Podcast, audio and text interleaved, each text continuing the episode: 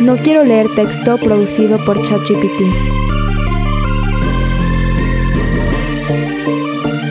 El sentido común nos dice que las tecnologías son inevitables, pero ¿cómo es que llegamos a estar tan seguros? Pueden llamarme antiprogreso, romántica, boomer, tecnófoba, pero simplemente no quiero leer texto producido por ChatGPT. No es una crítica al carácter genérico, sesgado y falso del texto sintético. Mi negativa frente a ChatGPT es una provocación de otro tipo. Es una forma de desafiar la idea de que la inteligencia artificial es inevitable y que lo único que podemos hacer es adaptarnos e incorporarla cuanto antes en la vida laboral, académica y creativa para no quedarnos atrás. Sé que negar la inevitabilidad de la tecnología suena absurdo, uno podría argumentar que el tiempo ha comprobado que el celular y el Internet son más que necesarios, que quien no use Google o no tenga un mail está condenado. Bajo esta lógica, las personas que no quieren usar IAs generativas no están siendo realistas. Deben ser tecnófobas, le tienen miedo irracional a la tecnología, han visto mucho Black Mirror. Deben ser románticas por sentimentales, piensan que todo tiempo pasado fue mejor. Boomers, porque seguro su rechazo es un mecanismo de defensa para no sentirse obsoletos. Pero el más decisivo de todos los calificativos es antiprogreso, porque expresa una característica clave de nuestro tiempo. La tecnología ha dejado de ser un medio hacia el progreso para convertirse en el progreso en sí mismo. Las nuevas tecnologías se autojustifican, son señal de que estamos avanzando y nadie debería oponerse. Este consenso explica la reacción frenética ante ChatGPT. En lo que va del año, me he pasado leyendo hilos del tipo 11 formas en que ChatGPT me ahorra horas de trabajo al día y por qué nunca superarás a quienes usan IA de manera efectiva. En redes sociales se ofertan cursos para certificarse como Prompt Engineer en la educación superior, ChatGPT ya aparece en los sílabus como herramienta de aprendizaje o co-creación. Buena parte de esta respuesta tiene que ver con el discurso mediático alrededor de la inteligencia artificial. Medios anuncian que nuestros trabajos están en peligro. El CEO de OpenAI dice que está asustado por lo que han creado. People should be happy that we're a little bit scared of this. I think people should be You're a little bit scared. A little bit, yeah, You of course. Elon Musk y otros empresarios y académicos alertan sobre el riesgo existencial. Incluso los podcasts especializados ya especulan sobre el nacimiento de una superinteligencia. El eslogan común detrás de esta excelente campaña de marketing es que la inteligencia artificial es ineludible, una fuerza externa que ya nos ha impactado y que está fuera de nuestro control. El objetivo es promover una respuesta pasiva, ya sea en forma de fatalismo, ¡Nos van a dominar! o hype. Increíbles días que debes conocer hoy.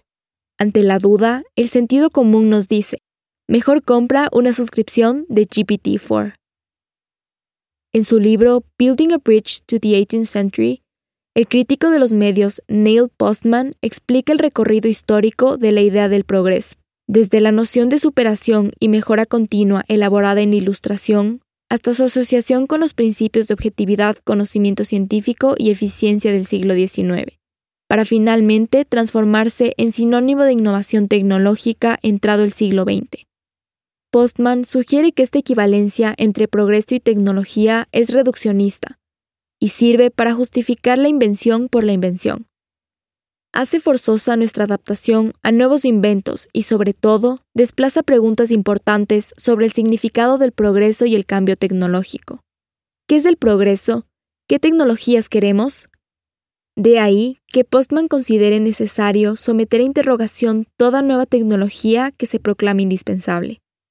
Se trata de un ejercicio reflexivo para contrarrestar lo que él llama la furia de la innovación tecnológica, a través de seis famosas preguntas. ¿Cuál es el problema para el que esta tecnología es la solución? ¿De quién es este problema? ¿Qué personas e instituciones se verán afectadas por esta solución? ¿Qué nuevos problemas podrían aparecer? ¿Qué personas e instituciones adquirirán un poder económico y político especial gracias a esta innovación tecnológica? ¿Qué cambios tomarán lugar en el lenguaje? La fuerza retórica de las preguntas de Postman busca poner en entredicho la idea de que toda innovación es automáticamente necesaria, conveniente o deseable. Por ejemplo, si aplicamos la primera pregunta a ChatGPT o a cualquier inteligencia artificial generativa, resulta que no es tan fácil responder, pues no hay una respuesta obvia o definitiva. ¿Cuál es precisamente el problema que ChatGPT soluciona? ¿Es un problema que necesitaba ser solucionado? ¿Estabas consciente de ese problema antes de que ChatGPT se promocionara como la solución? ¿Acaso nuestra forma de hacer las cosas era inadecuada o insuficiente antes de ChatGPT? Una primera intuición sugiere que no, o al menos no necesariamente. De pronto, la necesidad indiscutible de incorporar ChatGPT en cada aspecto de nuestra vida demuestra ser una ilusión. Es una idea que aceptamos pero que no podemos argumentar, sino solo repitiendo el consenso de que en esa dirección está el futuro, de que más tecnología significa estar un paso adelante, de que un mundo con inteligencia artificial debe ser mejor que un mundo sin ella. Y así podemos avanzar hacia preguntas más incisivas. ¿Quién controla la innovación en inteligencia artificial? ¿Con qué intereses se alinean estos inventos? ¿Son los tuyos? El tiempo que ahorras en tu trabajo al usar ChatGPT es un beneficio para quién exactamente. ¿A quién le interesa que seas más productivo? ¿Qué instituciones se enriquecen con tu uso? La función de estas preguntas es llamar la atención sobre las relaciones sociales y las disputas económicas que dan forma a ChatGPT.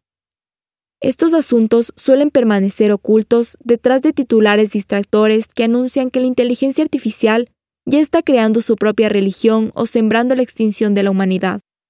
Pero lo cierto es que la inteligencia artificial no está haciendo nada. Como dice la documentalista y activista Astra Taylor en su ensayo The Automation Charade, son los dueños del capital los que están haciendo inversiones enfocadas en inventos, y yo añadiría en marketing para esos inventos, diseñados para que las personas nos sintamos vulnerables. El sistema necesita mantenernos en ascuas, a la espera de su próxima gran innovación. La farsa de la inevitabilidad prospera porque tendemos a pensar en las tecnologías como cosas mágicas que mueven la historia hacia el progreso por sí mismas. El encanto de la innovación tecnológica es poderoso y por eso nos movemos en la dirección que la tecnología indique, empujados por el entusiasmo del futuro o por el miedo de quedarnos atrás pero esto implica perder la capacidad de escoger hacia dónde queremos ir y da por concluida la discusión sobre qué es el progreso.